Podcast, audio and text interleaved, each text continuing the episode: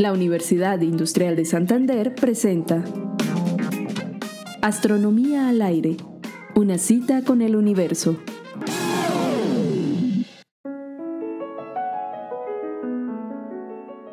Ciencia y arte han marchado a lo largo de nuestra historia en paralelo, a veces coqueteándose y seduciéndose, otras simulando indiferencia, pero como los grandes amantes, nunca, nunca ignorándose.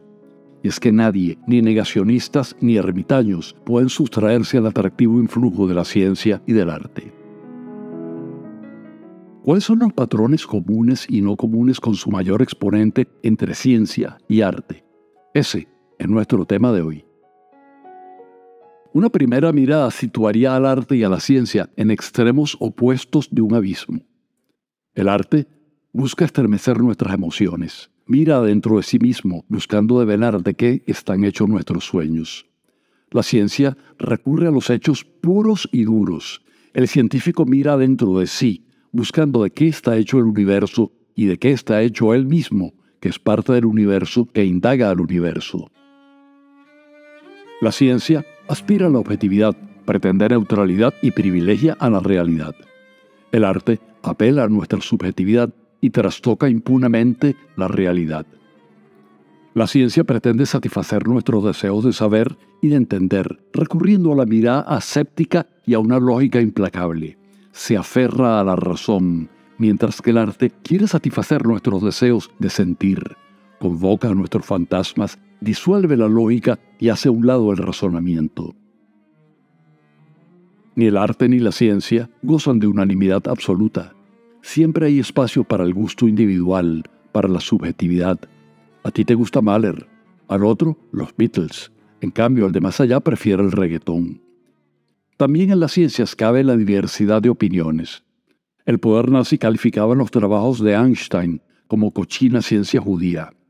O no me gustan las supercuerdas y aquella no le gustan los multiversos. Podemos presumir un origen común para ambas disciplinas, ¿Qué podría explicar la aparición del arte y de la ciencia?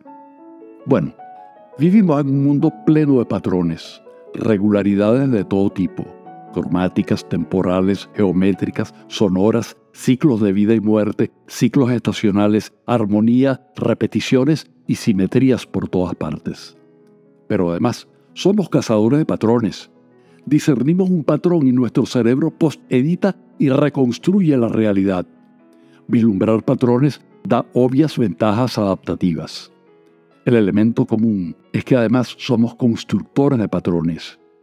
Hay patrones en el lenguaje y hay patrones en la escritura, en la pintura, obviamente en la música. Los patrones impregnan el arte. Por su parte, la ciencia busca patrones en el universo y los codifica en forma de leyes y teorías, es decir, de patrones. Las matemáticas subyacen al arte y a la ciencia porque las matemáticas son una sistemática y monumental colección de patrones. Los patrones simétricos son un vínculo formidable entre el arte y la ciencia. Y sin duda que es a través de las matemáticas que la ciencia ha adquirido un cierto sentido de belleza que ha sido usado en más de una ocasión para descubrir teorías exitosas de la realidad. Describe bien tu aldea y describirás el universo. La célebre admonición de León Tolstoy no es solo una sabia recomendación literaria, es una potente metáfora para el arte y también para la ciencia. Los científicos descubren en sus laboratorios leyes que son válidas en cada rincón del universo y en todo instante, desde el Big Bang hasta nuestros días. Y a la naturaleza le gustan las simetrías, pero también las rupturas de las simetrías el patrón y la vulneración del patrón. Igual en el arte. No hay belleza excelsa que no contenga alguna extrañeza en las proporciones, apuntó certeramente Francis Bacon en el siglo XVI. Capturamos la regularidad y satisfacemos nuestro espíritu de cazador de patrones, y la ruptura nos sorprende. Arte y ciencia transitan ambos la delgada línea entre las expectativas y lo inesperado. Artistas y científicos aprenden sus respectivas disciplinas de manera similar. Los artistas aprenden sus destrezas de sus maestros. para luego clavarles una metafórica puñalada trapera e insurgir con un nuevo movimiento artístico, nacido de las cenizas del anterior. Similarmente, las nuevas generaciones de científicos anhelan un experimento, un resultado inexplicado para construir mejores teorías que la generación anterior. ¿Que por qué hombres y mujeres hacen ciencia y arte? Tal vez porque el arte brinda códigos identificatorios que cohesionan los grupos humanos, los hace más fuertes. La ciencia y su prima la tecnología también nos fortalece como especie. Es cierto que en la práctica del arte o de la ciencia hay también deseos de reconocimiento, de fama, fortuna, pero tal vez la respuesta más certera sea que arte y ciencia se practican por placer. El arte por el arte y añadiríamos la ciencia por la ciencia. Ellos son su propia justificación.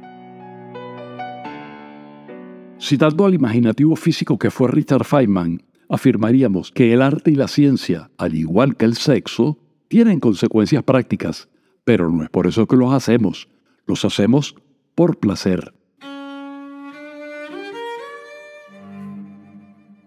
Arte y ciencia comparten más puentes que abismos. No es aventurado afirmar que en cada momento de nuestra historia la ciencia haya dicho lo más verdadero acerca de la realidad y el arte lo más hermoso. Entre ambos, científicos y artistas nos van regalando un mundo mejor. Arte y ciencia son dos representaciones para abordar el misterio del universo. La ciencia con sus metáforas quiere resolverlos, el arte con las suyas quiere profundizarlos. La cultura de redes sociales, imágenes reales o no, las promesas de metaverso y realidades alteradas el avasallamiento inevitable de la inteligencia artificial difuminará más las ya diluidas fronteras entre el arte y la ciencia. Hay un torbellino de quarks, electrones, supernovas y galaxias en vertiginosa expansión allá fuera de nosotros, y una celebración exaltada de imaginaciones y pasiones dentro de nosotros. Ambos, científicos y artistas, por separados o juntos y revueltos, y tal vez sin saberlo, están librando desde el inicio de los tiempos una feroz batalla en busca de una verdad que se nos escapa continuamente, pero que nunca podremos dejar de buscar.